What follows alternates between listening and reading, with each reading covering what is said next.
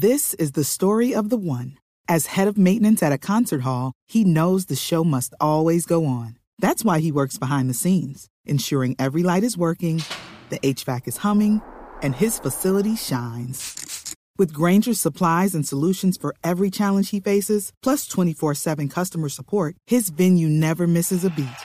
Call quickgranger.com or just stop by. Granger, for the ones who get it done. Son las 8 de la noche. Aquí comienza Mesa Blue con Vanessa de la Torre. Juliana Pungilupi es la directora del Instituto Colombiano de Bienestar Familiar, que es, bueno, un fortín desde donde lo vea uno de los retos que tiene con un país tan complicado y a veces tan infame con los niños colombianos. También es un fortín político muy apetecido por quienes quieren lo bueno y lo malo también del país, pero sobre todo es una responsabilidad muy grande y me da mucho gusto tenerla en esta cabina. Juliana, bienvenida. Muchas gracias, Vanessa. Muy buenas noches. Usted tiene dos hijos, ¿no? Sí. ¿De cuántos? dos. De uno de cinco y medio y otro de tres y medio. Y el ICBF duro. Muy duro. Muy duro en todo sentido porque emocionalmente, administrativamente es la entidad pues la del tercer presupuesto más grande del país, 17 mil funcionarios y una misionalidad muy 17 mil funcionarios. Sí. un montón. sin contar los contratistas. Claro. ¿Y usted por qué quiso ser directora del ICBF? Usted siempre había Mm. trabajado como en consultorías, en el en medios internacionales, ¿no? En ONGs, etcétera, en organismos multilaterales. ¿Por qué le llamó la atención entrar al ICBF? Sí, fue yo creo que un, un tema accidental eh, y creo que tuvo que ver con el presidente de la República. eh, si no es por él, presidente, y por pues una relación muy cercana y muy personal y una admiración profunda que tengo hacia el presidente, no lo hubiera aceptado. Y bueno, también porque además de, de si bien tuve ese, ese, esa relación con organismos internacionales, sí eh, tenía una relación con los temas de, de pobreza, de desarrollo social y sí había tenido eh, pues unos una relación con la política de cero a siempre. Estuve eh, en la formulación de la política de cero a siempre Que era la del gobierno que era la del anterior, gobierno Betutina, ¿no? ante- exactamente con estuve pues con el consejero para la prosperidad social con Samuel Azud que tuvimos la oportunidad de formular de cero a siempre de estar de escoger ese nombre de cero a siempre el logo mismo. Entonces pues fueron unas coincidencias muy importantes. Estuve en el empalme del sector de la inclusión social. Y bueno se dieron las cosas ¿Y cómo es ese cambio del gobierno anterior a este? Porque son pues radicalmente distintos en un montón de cosas. en una cantidad de cosas, pero yo creo que en los temas de equidad se parecen mucho, gracias a Dios, y porque han querido, el presidente Duque ha querido mantener las cosas buenas y ha construido sobre lo construido, y en una de las cosas que ha construido sobre lo construido es en la política de inclusión social y de equidad, y en una de ellas es en la de primera infancia. ¿Cómo funciona el ICBF? Digamos, usted teniendo en cuenta pues que hay tanta gente, pero además hay cierta autonomía en los, en los eh, directores regionales, hay unos escándalos de corrupción terriblemente preocupantes también. ¿Qué tanta autonomía tiene la directora desde Bogotá? ¿Qué tanta tienen las regionales? ¿Cómo funciona el ICBF? es como le llaman una entidad desconcentrada en el sentido que pues hay mucha autonomía en los en las direcciones regionales eh, en la contratación Eh, y el SENA y el ICBF son dos entidades únicas en el sentido que los directores regionales por constitución los eligen los gobernadores.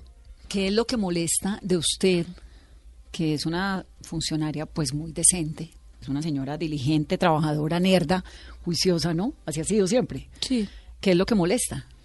Claramente que no, pues no estoy, no estoy jugando los juegos de, de antes, estoy pisando callos, estoy queriendo cambiar muchos de los del, de las, del status quo de cómo se están haciendo las cosas. Eh, voy a acabar con la discrecionalidad que está afectando ¿Qué es la discrecionalidad? Discrecionalidad es que las decisiones de contratación se están haciendo a dedo, se están haciendo sin criterios técnicos y eso lo estoy cambiando.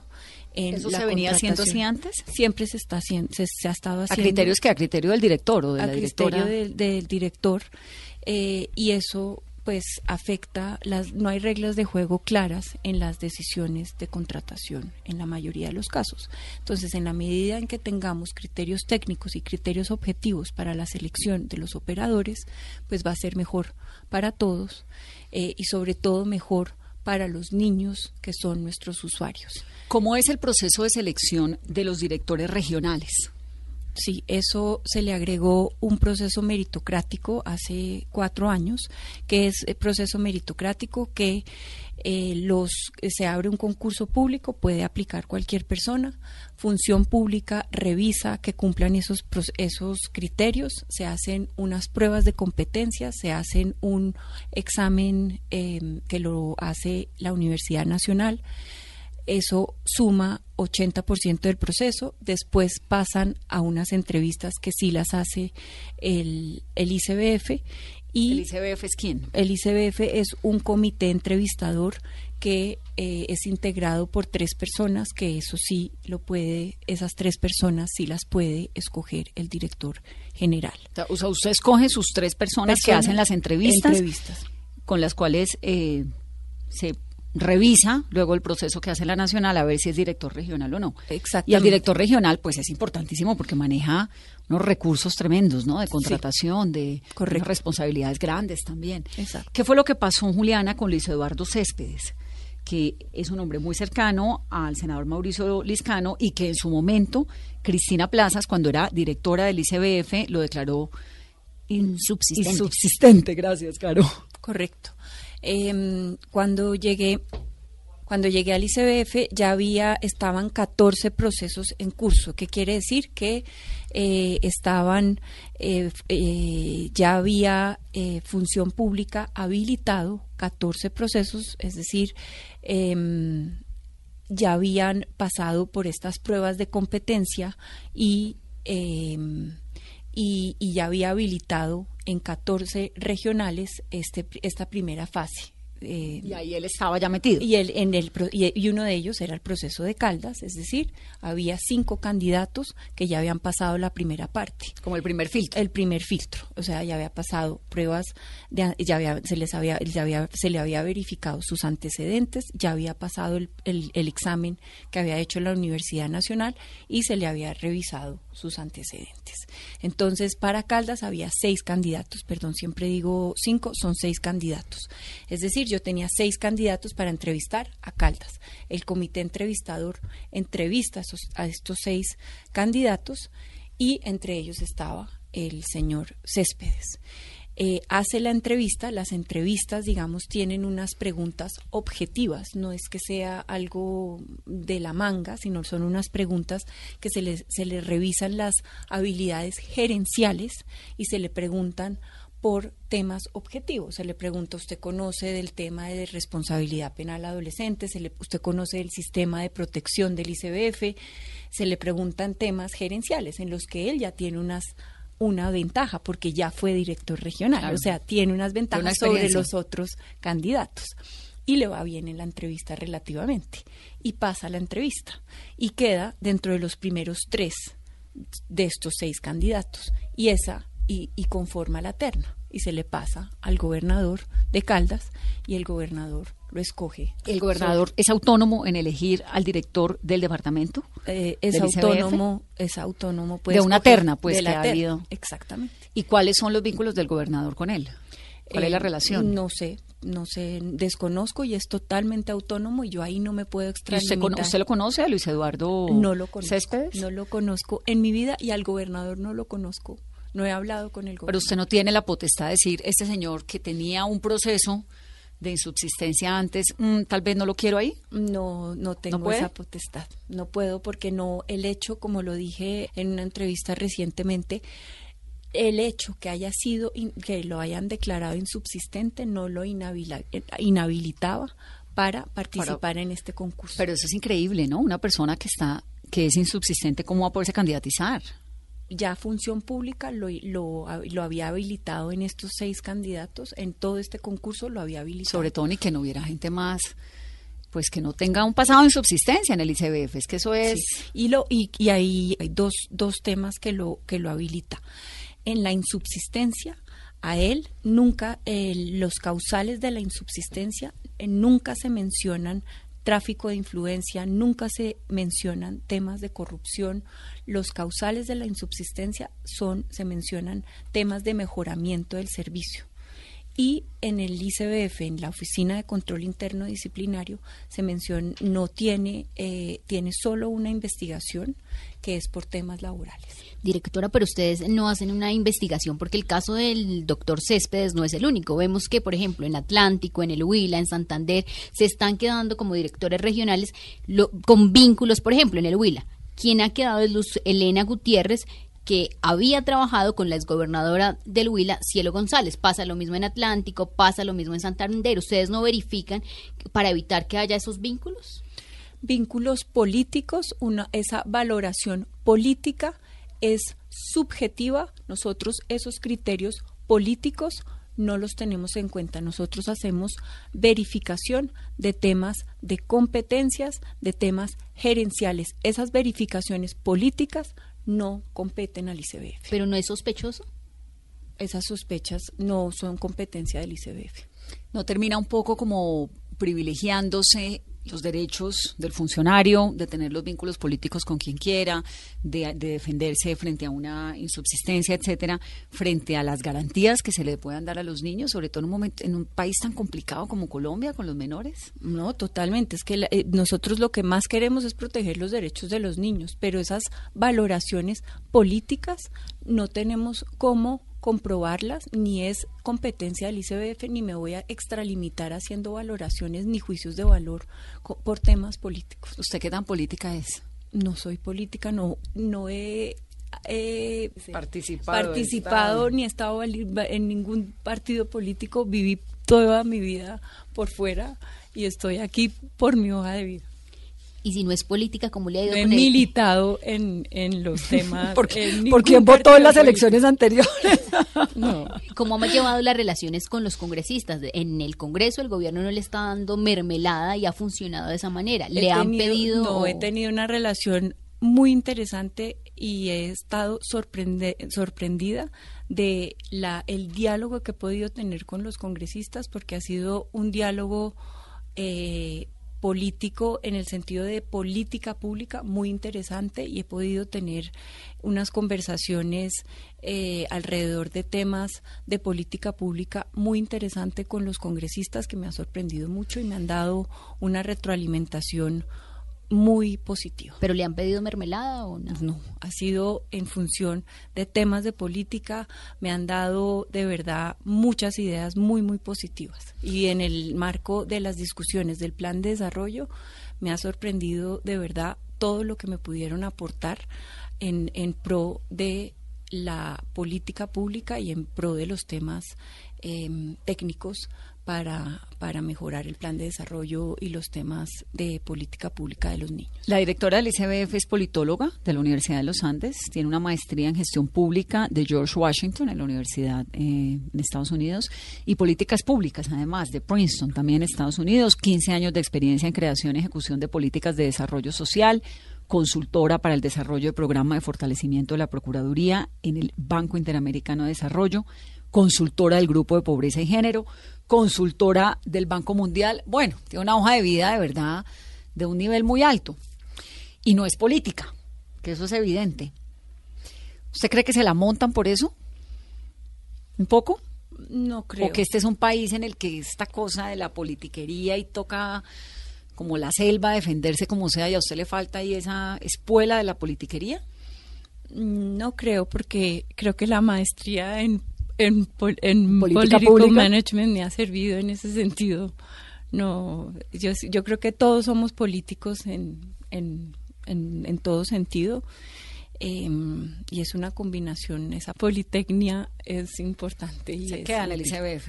Me quedo en el ICBF. Está, bien. Por ahora estoy bien y, y, y sobre todo, como te decía, tengo esta gran alianza y es de contra la violencia contra los niños y, hasta ahora la vamos a lanzar y espero poder lanzarla y, sembrar las primeras semillas. ¿Qué es lo de la alianza? La gran alianza es, como sabemos, está disparada la violencia contra los niños.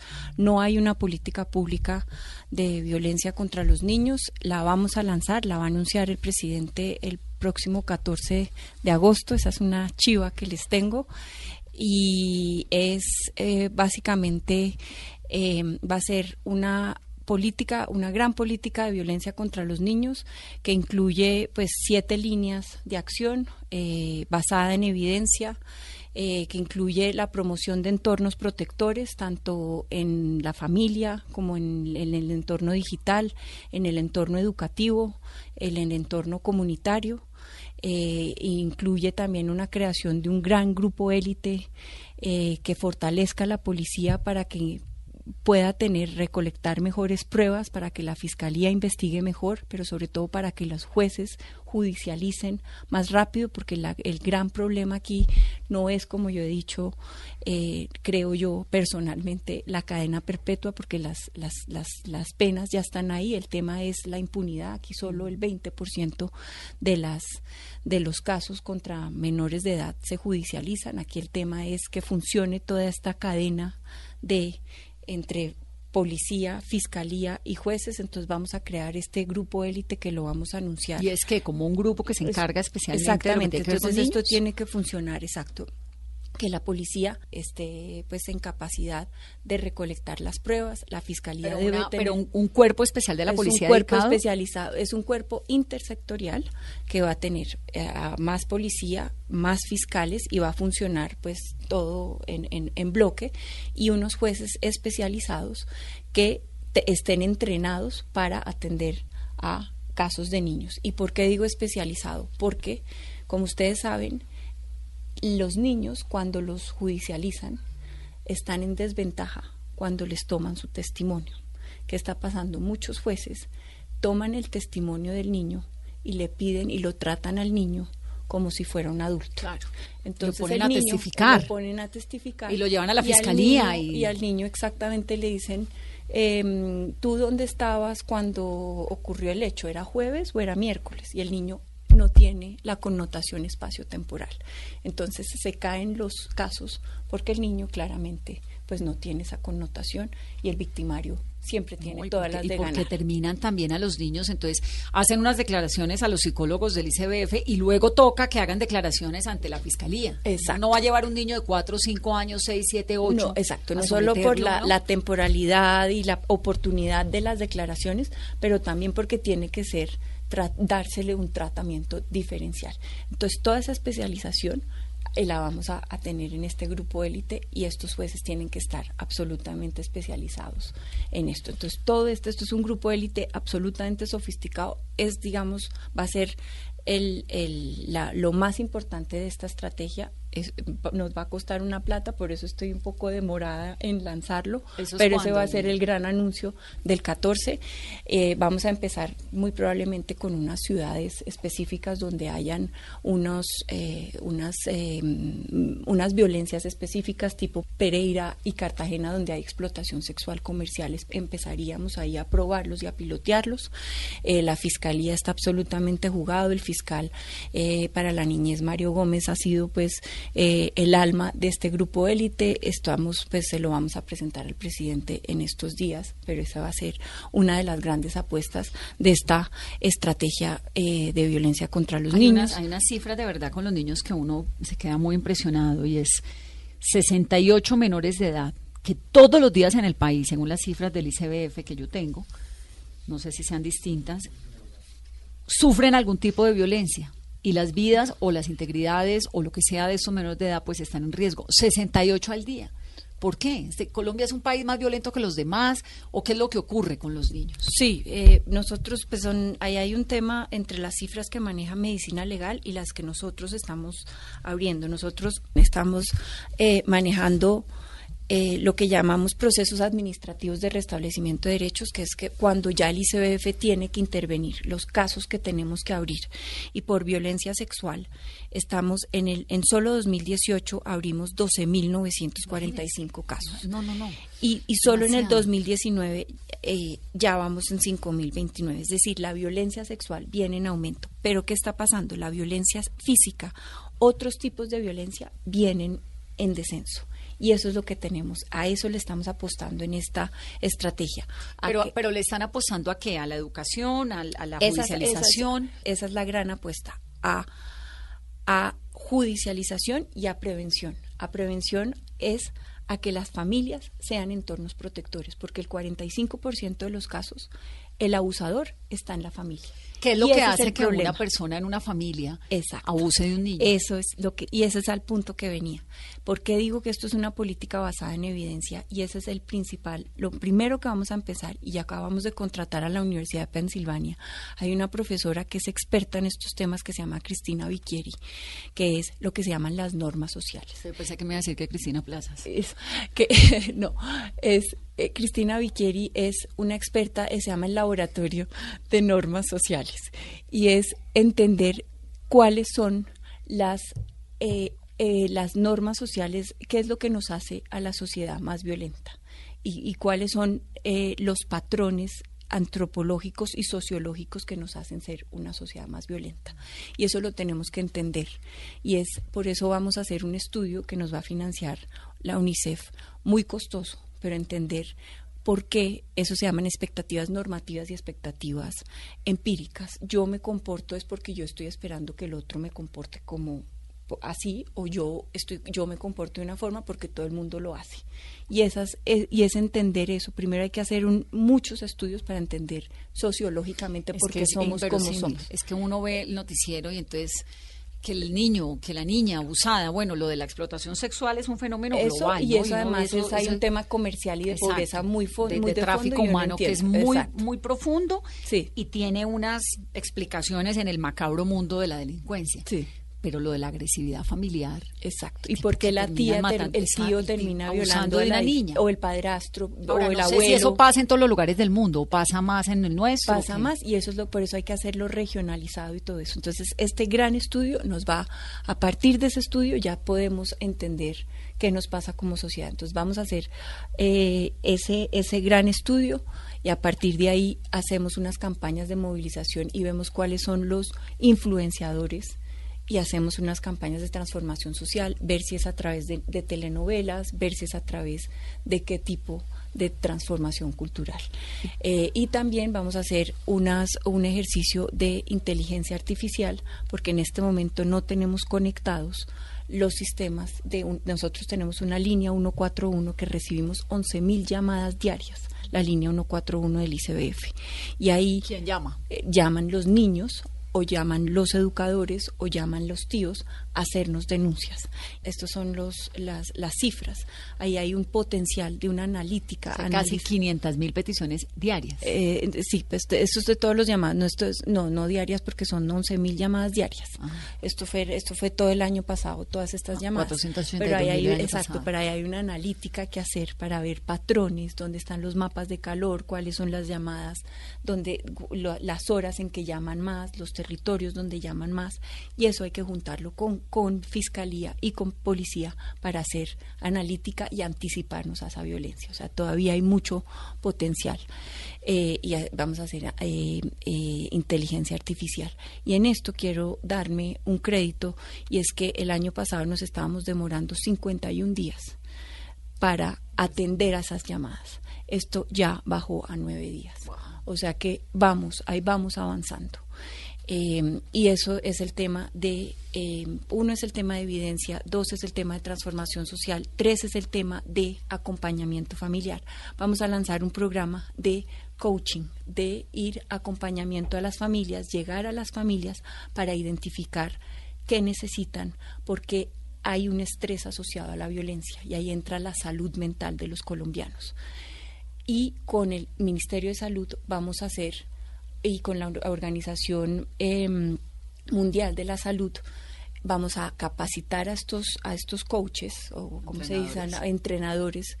para identificar cuáles son los cuando la familia está teniendo y los padres están teniendo problemas de salud mental que los llevan a agredir a, sus niños y los vamos a capacitar en estas técnicas de la Organización Mundial de la Salud. Van a ser 260 mil familias que vamos a capacitar. Esto quiere decir que vamos a influenciar a un millón doscientos mil niños, prevenir la violencia en un millón doscientas mil familias. Falta un montón eso, ¿no? Como que la gente entienda y que el país se concientice que con los niños pues no, así como se han hecho unas campañas tremendas de, violencia contra la mujer, que sigue pasando, y pues Colombia es supremamente agresivo con el feminicidio, pero hay como en el ambiente una sensación de que hay que, pararlo, que ojalá ocurra lo mismo con los niños. Claro, pero y ahí termino, pero muchas veces es también por pura falta de que puede ser mm, los padres por problemas de bipolaridad o problemas de, de depresión que terminan pegándole a los niños por pura falta de oferta de que no pueden ir a un psicólogo. Entonces es orientarlo a que vayan a un psicólogo y a tratarlo porque tiene un problema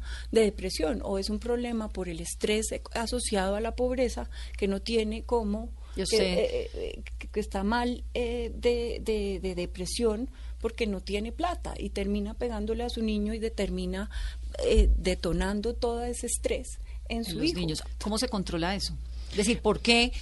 ¿Cómo le explica uno a los padres y a uno y a todos los demás, que es que al niño no hay que sangolotearlo, ni hay que, um, que culicagado, ni nada, sino yo creo que es un ejercicio de control constante. Y yo creo que esos son esos temas de, de, pura práctica y de y hay, hay, hay técnicas, hay técnicas. Y de respirar y de que 10 segundos eh, y por eso tenemos como Estado, por eso yo digo en la, en la propuesta de lo del castigo físico que no es solo cambiar un artículo 262, sino que el, el, Estado debe darle alternativas a los padres para esa transformación cultural de disciplina positiva que viene con unas pautas. Eh, y ahí es donde tenemos que entrar y eso no va a ser de la, de la noche a la mañana. Y aquí no se trata de juzgar a nadie, porque todos queremos lo mejor para nuestros hijos me dejó pensando mucho en esta cifra de 12.000 casos y 5.000 ya de violencia en el país. ¿Qué han logrado ustedes analizar? ¿Qué tipo de familias son las que se ven involucradas en estos casos? ¿Y en qué ciudades es el mayor, por ejemplo, en este año de los 5.000 casos que se han registrado? Sí, eh, está muy asociado a la pobreza, o sea, están en, en CISBEN 1 y 2, o sea, esto, esto, claramente es un tema de pobreza y ya te doy las, las ciudades en las que están concentrados estos casos. ¿De pobreza De, pobreza, es decir, eh, nivel 1 y 2 del CISBEN, o sea, los casos donde más abrimos eh, procesos administrativos de restablecimiento de derechos. Sí son, ¿Qué está pasando en esas familias más allá de, su nivel de pobreza? Pues eh, las, las 12.000 son de violencia sexual. Y los abusadores son, la mayoría de los casos son personas, exactamente. Son conocidos de la familia. Qué fuerte, ¿ah? Y eso el 45% de los casos. Y ¿Con años anteriores ha aumentado o ha disminuido? Viene aumento, viene en aumento. Ese es el tema. En el tema de violencia sexual viene en aumento, pero en las otras violencias, como por ejemplo omisión, violencia física, psicológica y maltrato, viene, eh, viene a la baja. Por ejemplo, violencia física viene a la baja en el 2017. En el 2000, miren, la baja en violencia física es, se bajó a la mitad. En el 2018 se presentaron 1.971 casos y en el 2019 bajó a 584. ¿Qué va al 2019? Y si está bajando, pues, ¿por qué es necesario una ley para erradicar el castigo físico? La violencia física, ¿por qué no? Porque esa es violencia física, esto no es castigo físico, eso es distinto, como método de crianza, es distinto. O sea, una cosa es la sangoloteada y otra, cosa, es... el maltrato que quiso de adrede hacerle daño a la, al niño. Pero ¿cómo diferenciar? Porque es una línea muy delgada, ¿no? No, pero es que no, no si viene bajando, pero de todas formas sigue siendo sigue siendo el 60% de los casos, el 60% de los se ha padres reducido, pero sigue siendo y el, exacto, y el 60% de los padres considera que el castigo físico es una buena. El 60%, el 60 de los padres considera. En todos los estratos y en todos los niveles educativos. Considera que el castigo físico es una forma de educar a los niños. Directora, ¿cómo están atendiendo los niños venezolanos que llegan a Colombia? ¿A qué tiene derecho un niño venezolano en Colombia? A todos los servicios del ICBF pueden entrar sin necesidad de eh, presentar ningún papel, es decir, em, independientemente de que sus padres tengan permiso especial de permanencia, tengan el RAMP, se reciben los em, niños hijos de venezolanos. O sea, hasta en este momento estamos atendiendo a alrededor de 62 mil niños venezolanos. ¿Sobre todo en que ¿En las zonas fronterizas? O en Sobre todo en, todas, en todas las ciudades del país. Obviamente tenemos una concentración en norte de Santander, en Arauca. ¿Esto le quita algún tipo de beneficio a los niños colombianos o el Estado está en, mm. está en potencial, en capacidad de brindarle a todos por igual? Sí, está, está en capacidad, no ha sido a costa de la atención de los niños colombianos. ¿Cómo está, cómo es la adopción en Colombia? El proceso de adopción, que es como uno de los sí, acá lo, acá, sí, acá lo vi. Acá traje todas las cifras de adopción. La buena noticia es que las adopciones vienen en aumento. Entre el 2018 y el 2019 ha habido un aumento del 13%.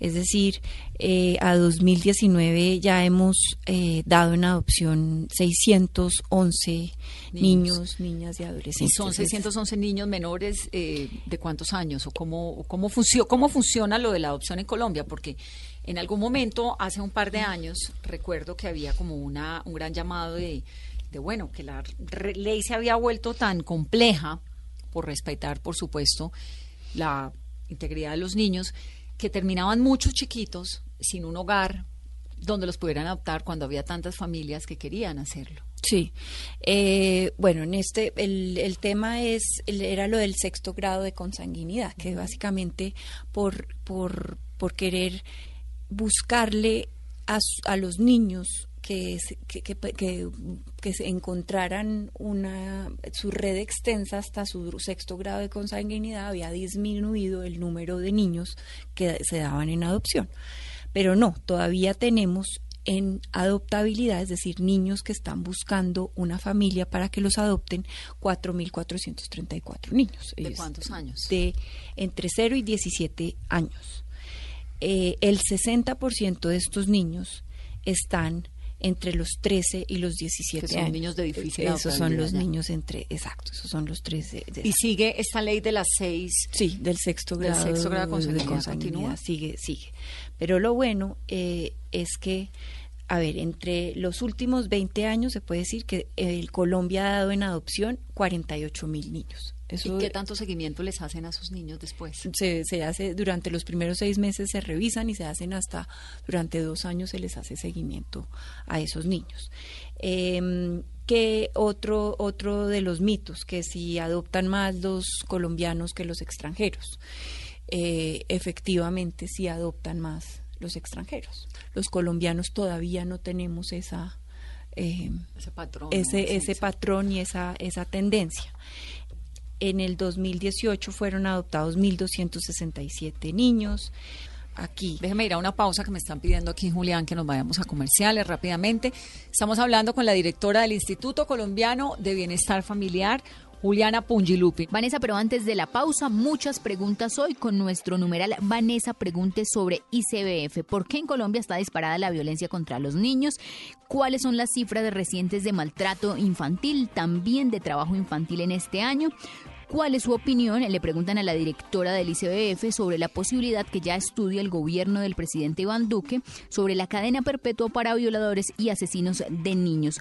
¿Cuál ha sido el tratamiento y la atención a los niños venezolanos que han llegado al país? Muchas dudas a esta hora sobre cómo funciona y cuál es el proceso para poder adoptar un niño en Colombia y si realmente es cierto el mito de que adoptan más los colombianos o los extranjeros. Los estamos leyendo, los estamos siguiendo.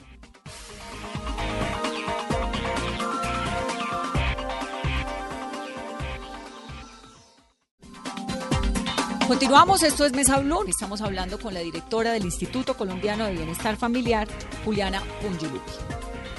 Directora, ¿y cómo escogen a los niños que aparecen en la sección de los niños buscan su hogar? Yo creo que tenemos todos en la memoria los, rostros de, de, esos niños. Crecimos con esa imagen. Sí, pues eso, esos son los niños que, mm, a ver, que los defensores de familia eh, necesitan encontrarles sus, pues entran a lo que se llaman los procesos administrativos de restablecimiento de derechos, es decir, niños que han sido em, maltratados o que los encontró un defensor de, de familia que efectivamente necesitan pues que se les busque su familia, o sea, no son niños en proceso de adopción. No son niños en proceso ¿Y por, de ¿Y por qué esos niños especialmente? Porque no son tantos los que salen. No, tampoco, no, son tantos. Y son niños pues que, que van surgiendo literalmente esa misma semana los encontró un defensor de familia y necesita en ese momento que se le encuentre su familia. familia. Y es y, y- y- y funciona. Sí, muchas veces eh, sí.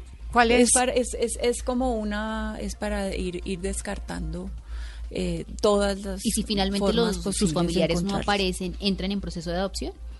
Claro, pero después de descartar muchas, muchas, eh, eh, descartarle hasta su sexto grado de consanguinidad. ¿Qué tan fácil es la adopción de estos niños que son los de difícil adoptabilidad, de los 13 a los 17 años? ¿Esos niños todavía tienen posibilidades de encontrar un hogar?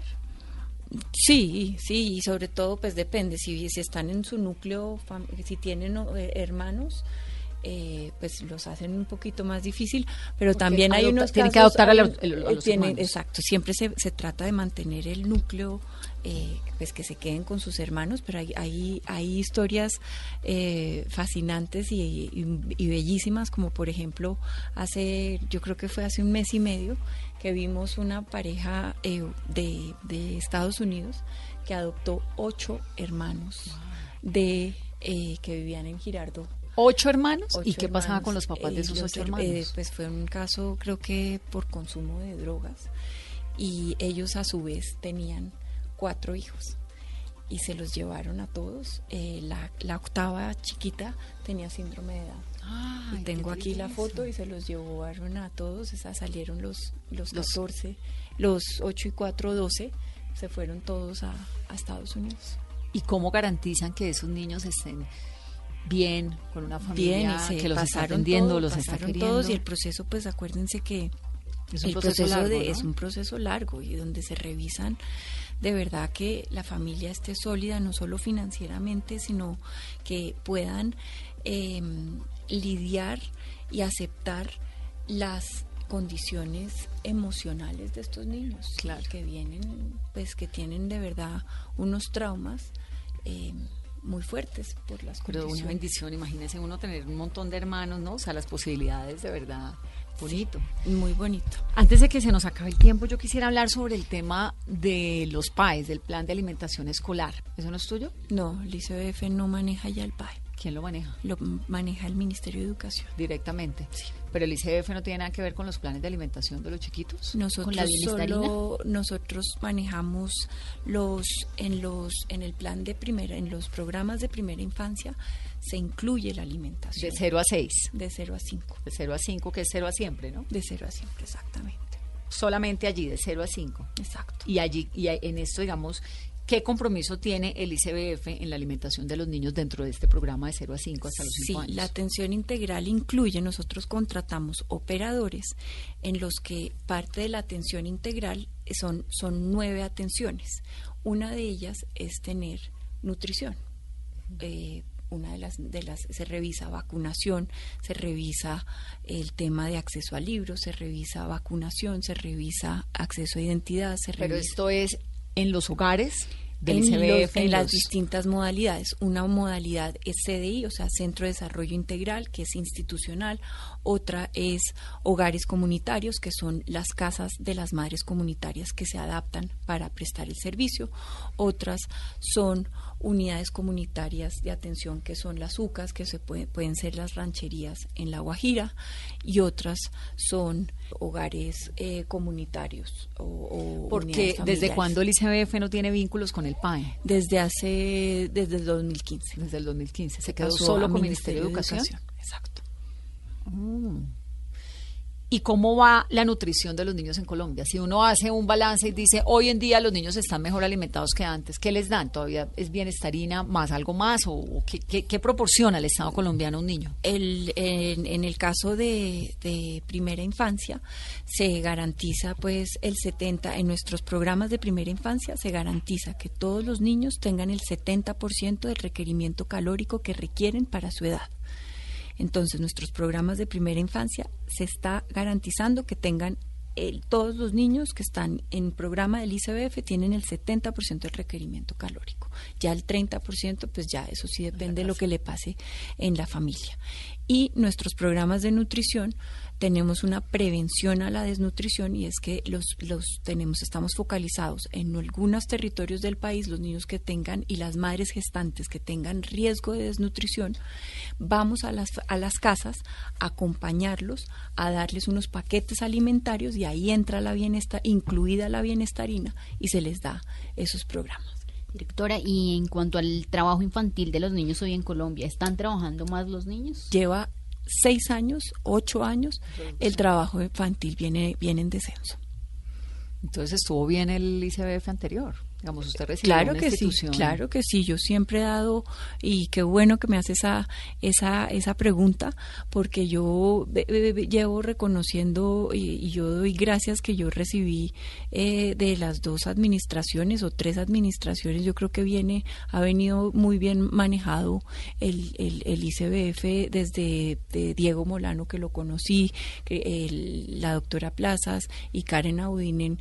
Eh, les agradezco todo lo que lo que han venido. Espero seguir. han sido técnicos, Han sido muy técnicos. La misma, eh, conocida a la doctora Elvira Forero, eh, Isabel Londoño, eh, han tenido, ha estado en muy buenas manos y, espero que siga. Y, los niños no se merecen nada, nada distinto. Yo, por ejemplo, ahorita que estuve en Tierra Alta, Vanessa, eh, manejando la situación de estos niños, de los hijos de María del Pilar, y yo decía, durante esa María del Pilar Hurtado, esas cuatro horas em, que estuve con ellos, uno dice lo, esas, esas, esos, esos psicólogos y esos defensores que estuvieron esas cuatro horas con esos chiquitos, esas tres personas que están, están ahí durante esas cuatro horas, uno le marca la vida a sus niños. Cualquier palabra que uno le esté diciendo a sus niños, esas personas, esas hojas de vida, marcan la vida de las personas. ¿Esos niños están en manos de quién?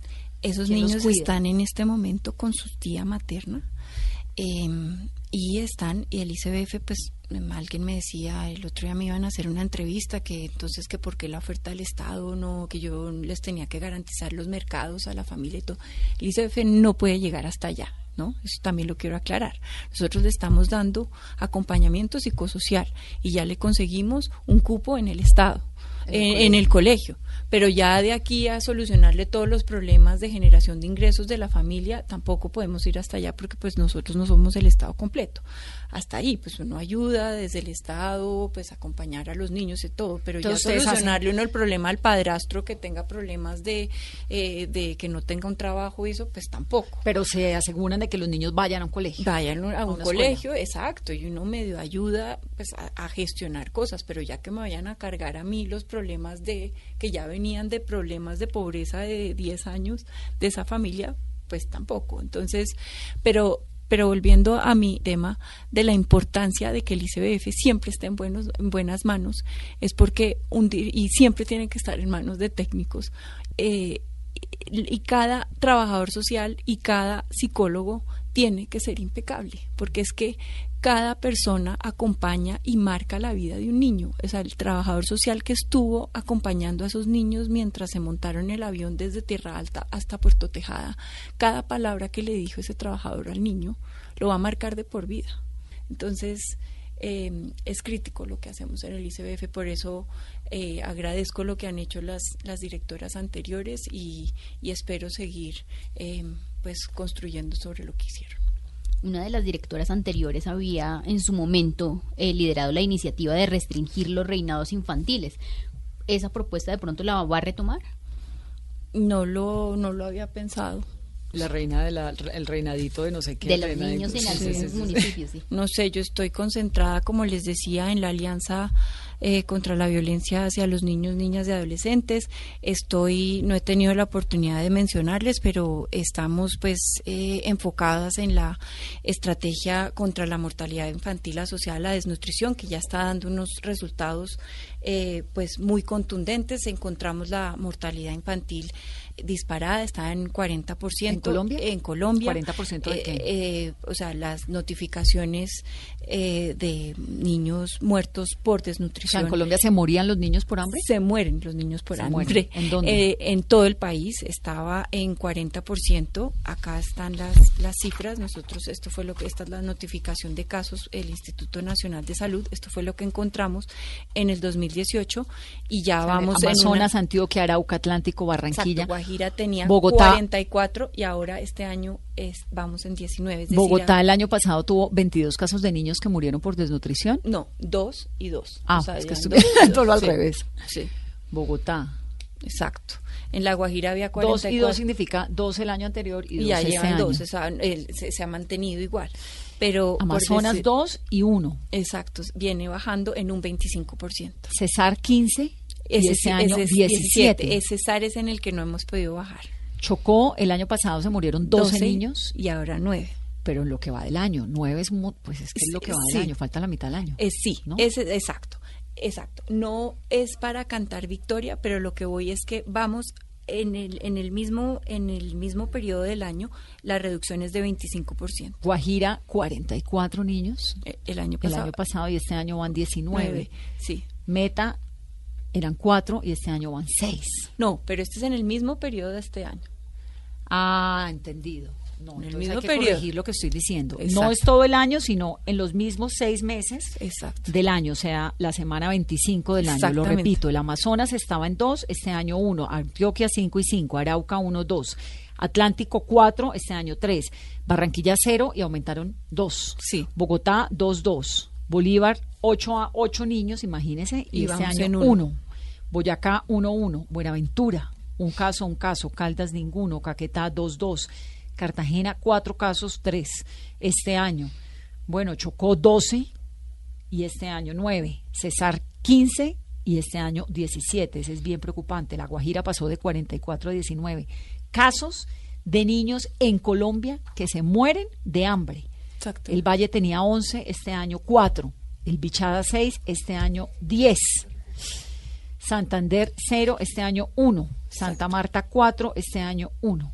Es impresionante y me parece terrible tener que... No, esto no, entender. exacto. El, y, el, y aquí tengo que decirle, aquí este, el presidente me dice, es que no deberíamos reportar ni uno. Ni uno. Ni uno. Ni uno. Pero a lo que voy, esta es nuestra obsesión, en esto estamos ni uno más, por eso se llama ni uno más. Casos de niños muriéndose de hambre. en Exacto, Colombia, esto no debería ser. pasar y es hambre cero y es, ¿me entiendes? Esto no debería pasar. Pero eso es porque si ustedes dan el cero a siempre, eh, la alimentación de los primeros años, no sé qué, ¿por qué? Porque no los llevan, porque no tienen acceso Sí, a porque estas facilidades del todavía Estado, ¿por faltan, porque todavía hay muchos, además, barreras culturales, esto, pues, por mu- muchos factores. Eh, pero esta es una de nuestras, de nuestras obsesiones, en eso estamos.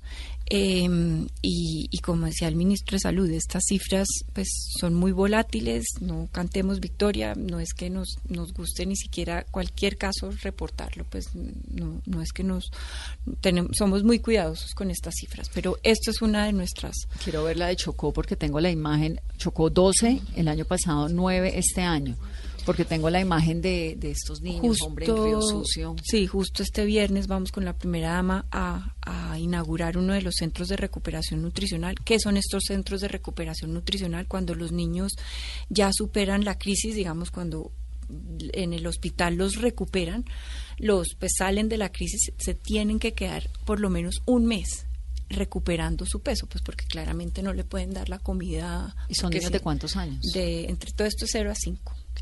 Entonces tienen que quedar con su mamá hasta que recuperen su peso. Y, tenemos estos centros de recuperación. Hay 10 en el país, vamos a crear cuatro más. Pero la clave de esta estrategia es que estamos yendo a buscar a los niños. Porque claramente los pues, es- están en unos sitios donde los papás no los están llevando y son los papás menos, digamos, pilos y menos corresponsables. con menos posibilidades Y con menos posibilidades en las zonas más apartadas, en las rancherías más apartadas. est- Está ligado a temas de cobertura de agua, está ligado a temas culturales. De conflicto, como en el de caso de conflicto donde la mitad de en las zonas de, de Mistrató, en los temas de exacto. Exacto. Entonces, em, pues esta es otra de mis de, mis obsesiones em, y ahí y ahí vamos. Esta con la alianza para la contra la violencia y el tema de, de, cambiar este modelo de contratación que ya hemos identificado donde pues hay que meterle más criterios técnicos para que de verdad los operadores sean los mejores y esto va también de la mano que sean los operadores que no dejen morir a los niños, porque también hay operadores que no necesariamente le están dando la porción de comida que toca a los niños y están haciendo. Y si usted lo sabe, ¿por qué no lo remueve? No, porque no, porque claramente nos toca temas de supervisión y sí lo estamos haciendo. Toca apretarlos eh, y están haciendo las mediciones eh, eso suena fácil, Vanessa, decirlo. No, no, pero no toca, son, son, son, son 30 mil, son 30 mil operadores eh, y la supervisión no es tan fácil. Entonces suena, es, no, suena fácil decirlo y, aquí no es cuestión de ser Juana de Arco y, sentirse uno superpoder. Pero me alegra mucho que usted esté tan obsesionada con eso. Y, es, y, sí, y estamos en eso y y hay que eh, mejorar la supervisión eh, y hay cosas pues estructurales que por mucho tiempo no, no se ha venido haciendo.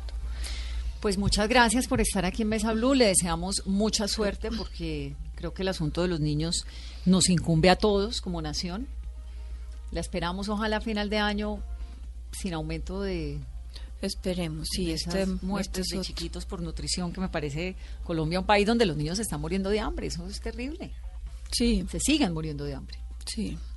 Ahí estamos en eso y gracias a ustedes por toda la, la veeduría que pueden hacer y todas las alertas y, y bienvenida a toda la, de verdad, toda yo llamo los jalones de oreja, que acá estamos de verdad con las mejores intenciones y toda la transparencia por, por los niños. A ustedes una muy buena noche. Es la directora del Instituto Colombiano de Bienestar Familiar, Juliana Pungelupi, y esto es Mesa. Gracias.